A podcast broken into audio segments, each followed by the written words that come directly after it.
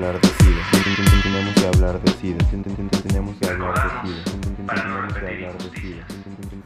Hola, somos Muéganos, una plataforma física y digital de colaboración, investigación y experimentación interdisciplinaria que permite visibilizar y vincular proyectos artísticos y culturales enfocados en la teoría queer, feminismos interseccionales y colectives LGBTTTQI+.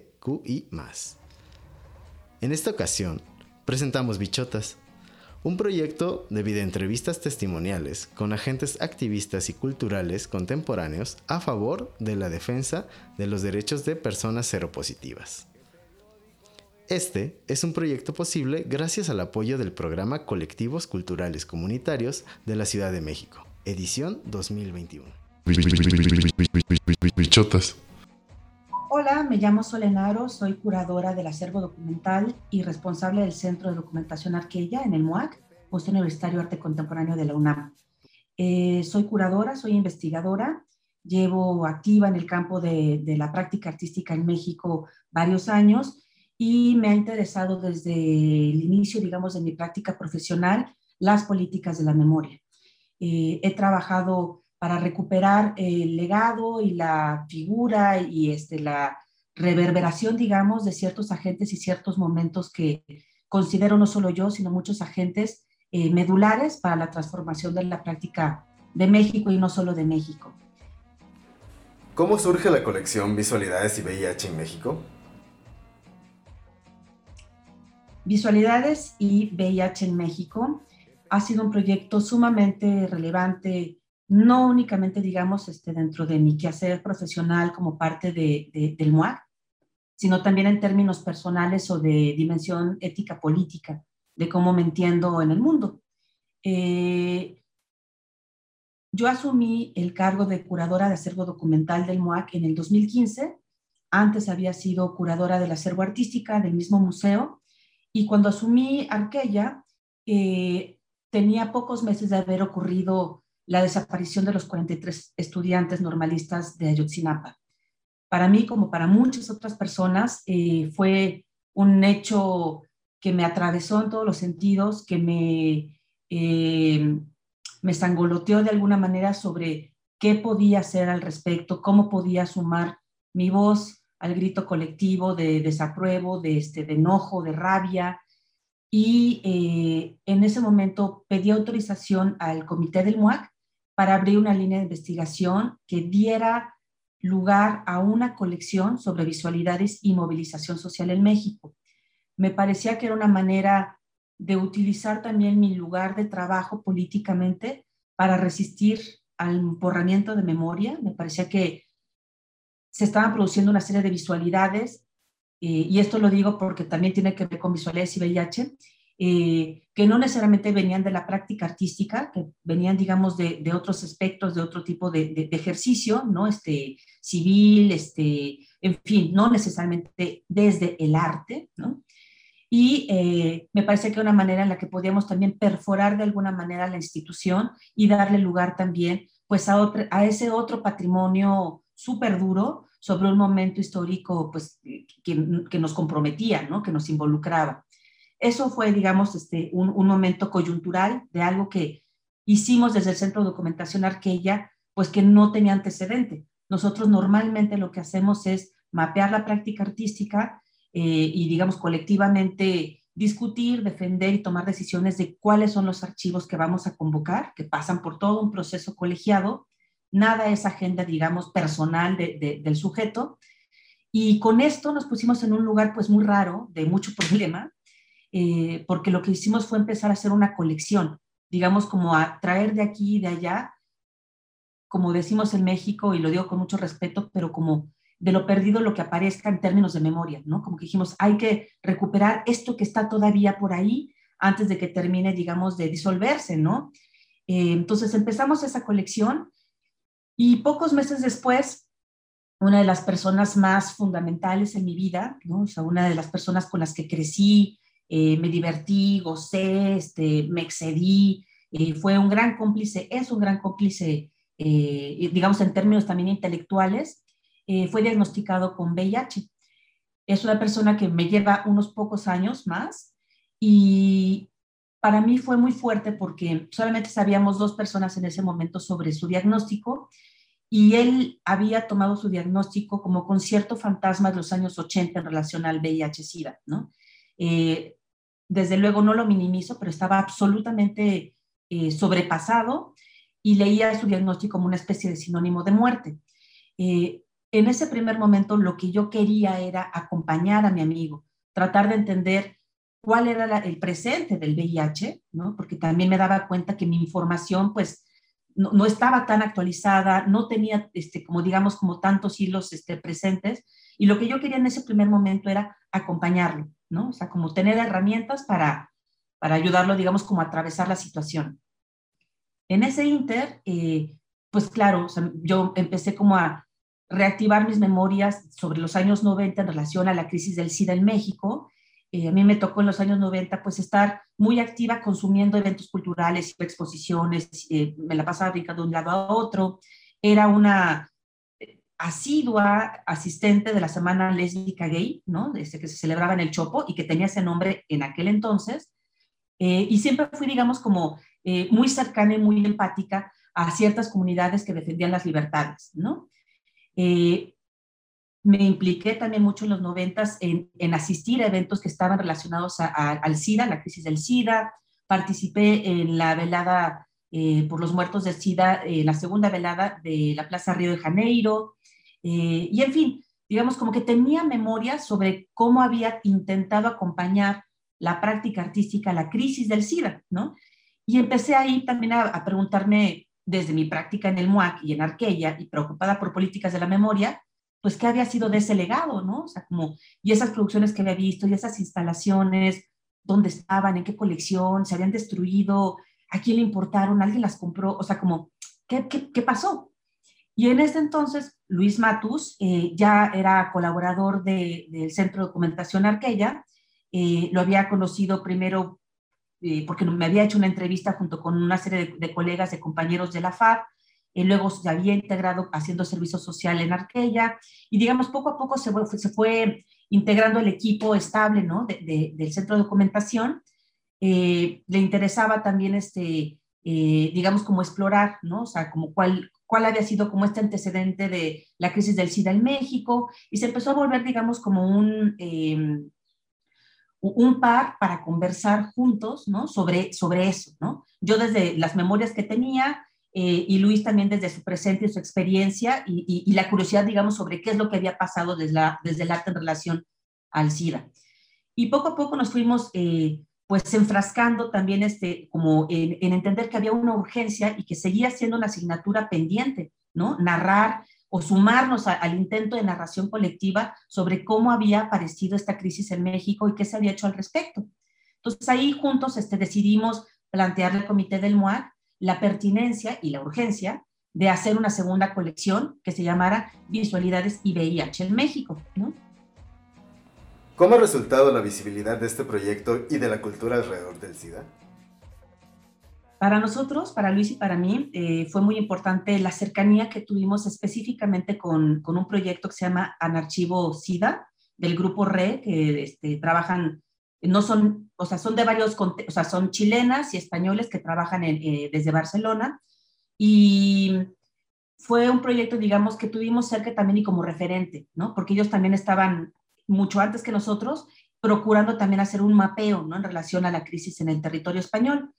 Eh, cuando ya eh, eh, empezamos, digamos, a formalizar el trabajo de la colección, fue muy importante para nosotros desde el inicio empezar a considerar las salidas públicas de la, investigación, ¿no? Como que dijimos, sí, hay que hacer un, un, un, acervo, hay que construir un acervo, tratando de recuperar estas prácticas, estos materiales y demás, que se inscriban en el patrimonio universitario pero también hay que pensar eh, dispositivos, digamos, o estrategias para compartir con nuestros públicos eh, esto que estamos haciendo, ¿no? Entonces, muy pronto pensamos en hacer la exposición, ¿no? Y dentro de la exposición, pues obviamente, pues la publicación, el programa público y una serie, digamos, de, de cosas, ¿no? Em, no somos los únicos, por eso hablo del equipo RED.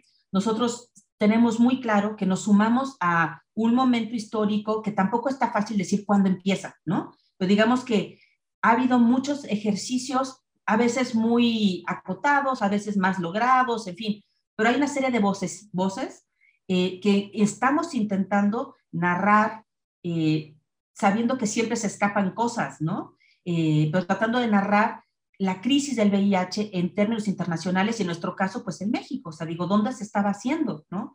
Claro, la pregunta era, ¿por qué se hace desde el MUAC? ¿Por qué este desde, desde un museo? ¿no? Y para nosotros era, era justificable desde el ámbito, digamos, de la cultura visual, para no hablar necesariamente de arte, ¿no? pero sí de cultura visual.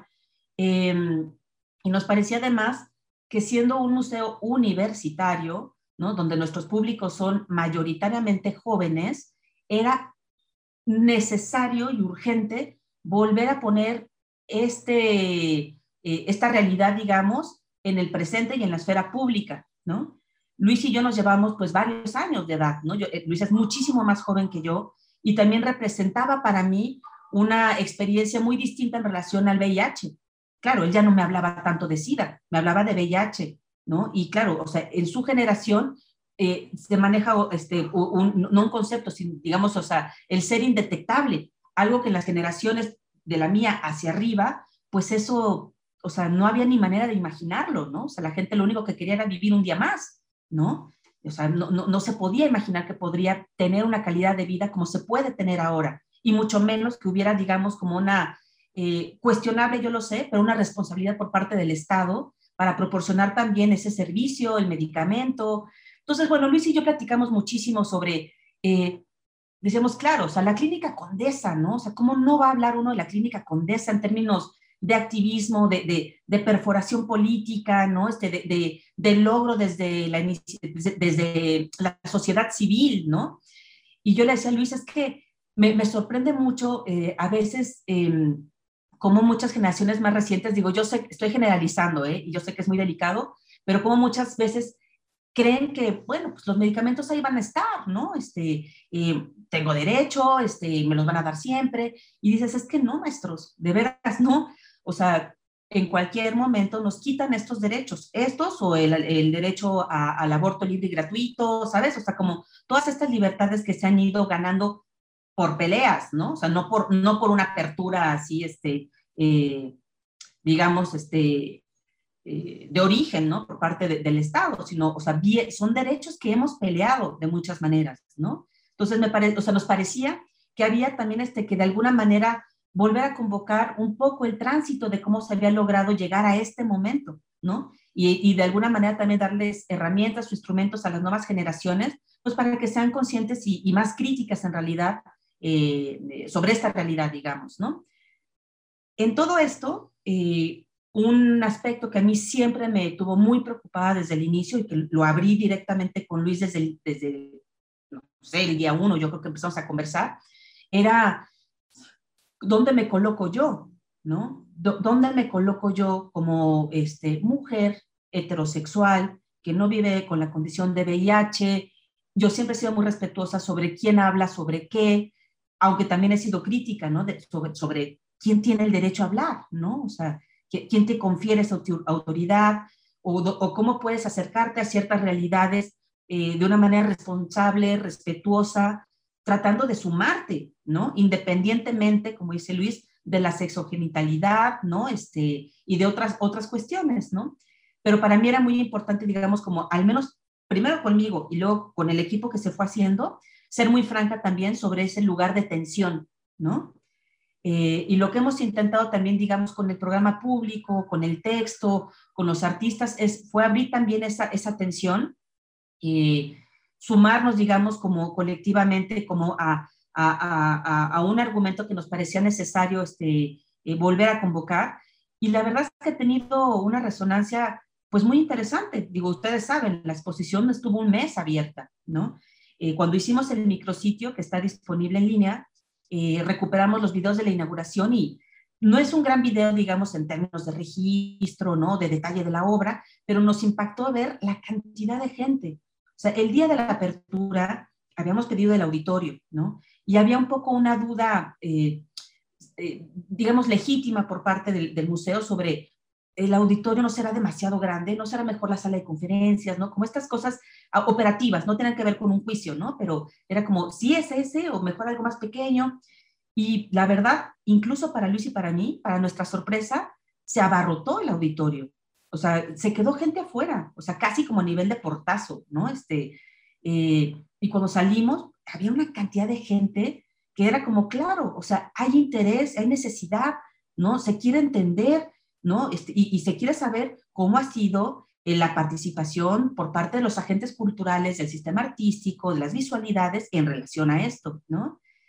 Y lo pongo como ejemplo porque, digo, el, el video está ahí en los créditos, ¿no? Y se ve, digamos, la cantidad de gente.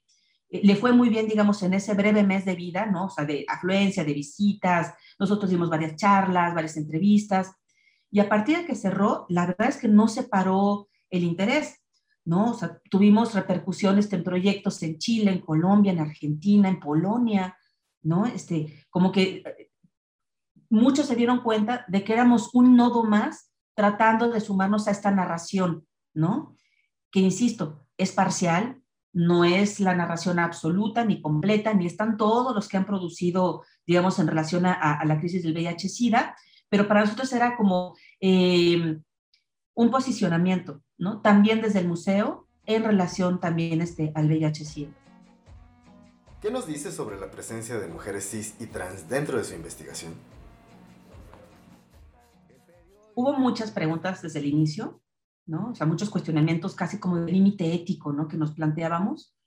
Y claro, una de las primeras fue también, pues, cuál era el lugar de la mujer, ¿no? O sea, nos preocupaba muchísimo que mm, este ejercicio de investigación, este, este, este, este compromiso, digamos, de hacer eh, un, legado ¿no? sobre el VIH-Sida, terminara abonando al estigma, ¿no? O sea, que, terminara de alguna manera enfatizando nuevamente de las comunidades de riesgo, ¿no? Este, son estas y decíamos, bueno, ¿cómo podemos este, salirnos un poco de eso? O sea, ¿dónde está el lugar de las mujeres, de las trabajadoras sexuales?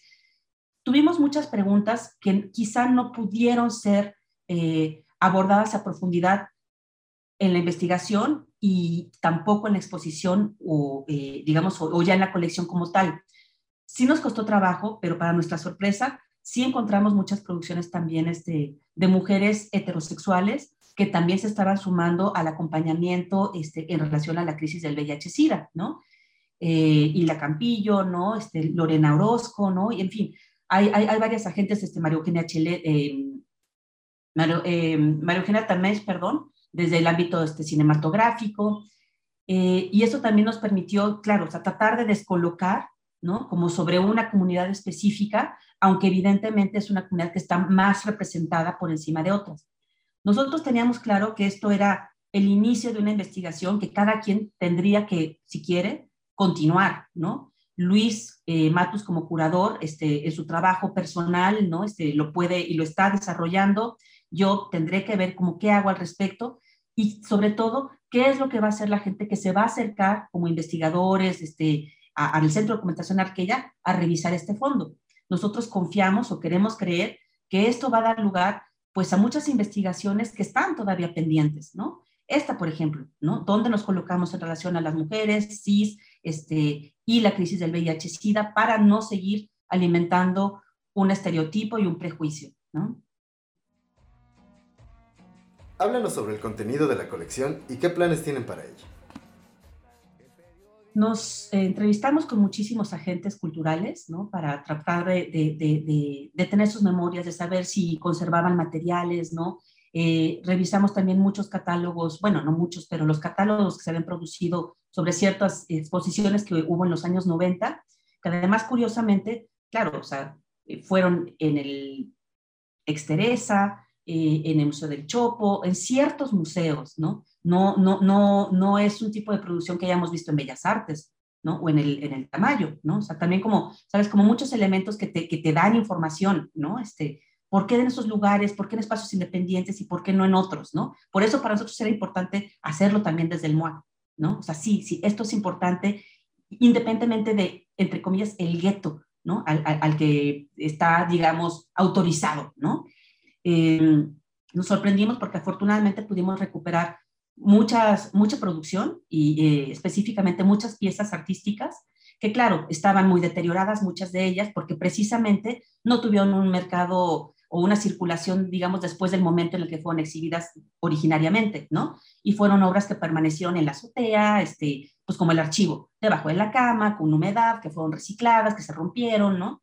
Entonces también ahí utilizamos al museo este, políticamente para restaurar parte de esa producción y volver a darles como la dignidad material a las obras.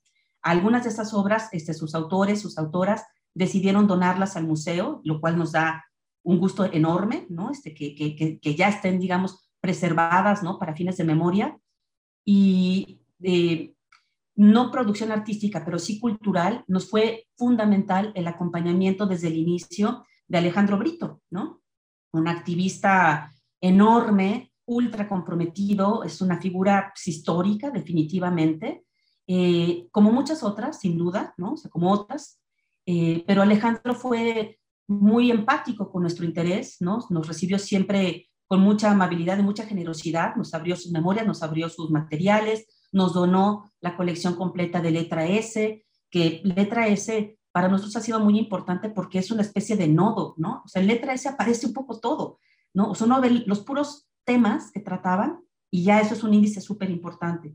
Pero uno ve también las portadas ¿no? Los artistas que se sumaron, ¿no? O sea, eh, Francisco Toledo regalando una imagen para la portada, Vicente Rojo regalando una, una, imagen para la portada, pero luego también los moneros, ¿no? O sea, todos los caricaturistas también que, este, que desde una cultura visual otra, también participaron con comentarios críticos, desde el humor, un humor muy particular, porque se pues, hablaba de, de, del SIDA, ¿no? Y nos, nos fue muy importante hacer esa recuperación, por ejemplo, de la caricatura política Luis hizo un, un, seguimiento muy amplio eh, que no pudimos compartir en la exposición ni en el libro porque, por cuestiones de derechos, ¿no? Eh, trabajamos específica con, específicamente con Arturo Kemp, quien nos permitió volver a poner en circulación pues parte de, ese, de, esa producción que había generado. Y nos parecía importante porque la caricatura política muchas veces tiene como una, un consumo inmediato, ¿no? lo ves, ah, ¿no? Te hace un clic, te deja reflexionando o no y pasas de página. Y para nosotros era importante también como insistir y, sumarnos, digamos, en darle dignidad a, esos bolos, ¿no? De sentido que también operaban ahí en una imagen muy particular, ¿no? Eh, y Letra S, eh, en general, digo, fue, ha sido uno de los proyectos más interesantes, más importantes que pudimos integrar a la colección, eh, pero también haber conocido a Hilda Campillo, ¿no? Y su producción también desde un lugar muy distinto, una mujer pues que tuvo una producción sobre todo eh, muy activa en los años 70 y 80, ¿no? Y que se había sumado como mujer heterosexual también a intentar comentar, ¿no? Y desestabilizar como este, cierta noción moral, ¿no? En relación al sexo, al condón.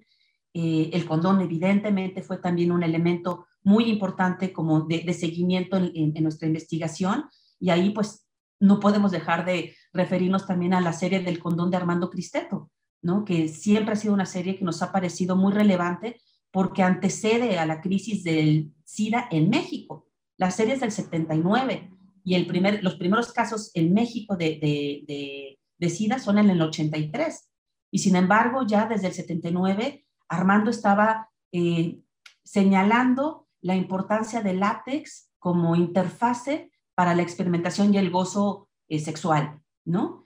Eh, me detendría en esas, pero en realidad, o sea, si uno ve pues, los proyectos de, Richard Mosca, este, el trabajo ya más reciente, por ejemplo, de Grupo de Choque, también en este cruce, ¿no? Entre arte y política, ¿no? Y el uso del espacio público, em, el código, desde luego, de Rolando de la Rosa, nos, nos bueno, nos disparó, ¿no? A otro planeta, ¿no? Porque nosotros lo habíamos ido a buscar por el trabajo que había hecho Siddhartha en su momento, ¿no? Yo tenía mucho en la memoria, no lo vi en vivo, pero tenía mucho en la memoria la acción que hicieron afuera de Bellas Artes al montar este condón gigante, ¿no? Que ahorita te puede parecer muy naif, ay, sí, un inflable en la plaza, pero en ese momento poner un inflable de un condón gigante eh, en el marco de Provida y de todos los moralinos ahí, este, eh, ¿no? Lastimando y enjuiciando, en Bellas Artes, ¿no? Como entre comillas, o sea, la máxima representación este, artística y bla, bla, bla. Entonces nosotros habíamos ido para buscar esos materiales, a ver qué, qué era posible convocar en la exposición y platicando con Rolando le decíamos, bueno, hiciste algo más, bla, bla, bla, y nos contó que tenía este códice y nos contó cuatro cosas y inmediatamente le dijimos, ¿lo tienes? ¿Existe? ¿Dónde está? No, pues ahí arriba, no, ¿y qué está? ¿Lo podemos ver? No sé qué. Y bueno, o sea, no lo dejamos de machacar hasta que el pobre hombre subió, lo buscó, lo desplegamos y nos fuimos de espaldas, ¿no? O sea, de, de la riqueza de todo, ¿no? O sea, en términos, digamos, formales, si ustedes quieren, ¿no? O sea, cómo estaba producido, este, estos amates, ¿no? Este, intervenidos con su sangre, que él no era VIH positivo, pero era sangre, que era también un elemento este, muy estigmatizado, ¿no?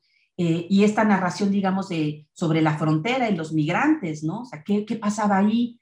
¿no? Y en algún momento, o sea, claro, tú ves el códice y habla como de muchas combinaciones, digamos, este, eh, de, de, acoplamiento sexual, ¿no? O sea, eh, no, no, necesariamente hombre-mujer, ni hombre-hombre, sino una serie de, combinaciones, mujeres embarazadas, aparecía la jeringa, pero también el rastrillo, ¿no? Y, ¿no? y, estos piecitos como prehispánicos, ¿no? Que se utilizan mucho para cuando uno dice la salida de, ¿no? de, de Aztlán y aparecen estos piecitos, y hay unos piecitos que recorren todo el códice, pero también una serpiente emplumada que te va narrando de alguna manera este, como ese hilo conductor, y nos decía, pues es que imagínense ustedes a los migrantes en Estados Unidos eh, yendo a, a, la pista de lo que sea, ¿no? O sea, en algún campo, y tienen un día libre, los domingos. Es gente que está tratando de ahorrar cualquier centavo de dólar para poderlo enviar a sus comunidades, a sus familias, para sobrevivir, ¿no?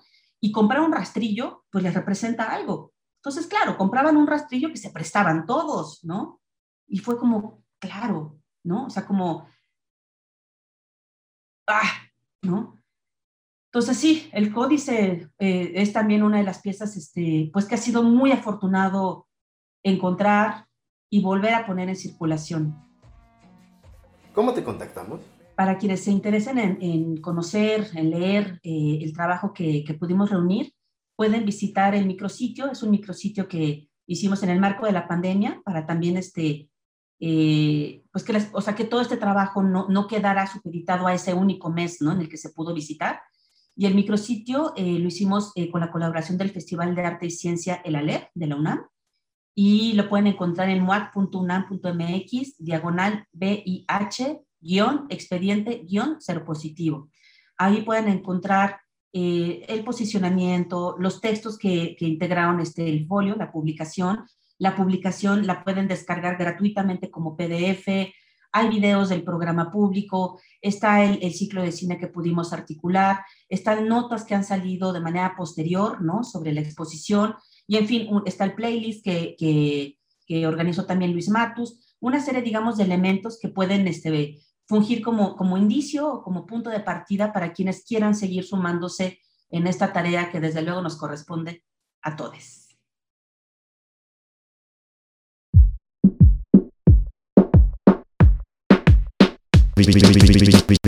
Bichotas. El SIDA, se contagia, por miedo.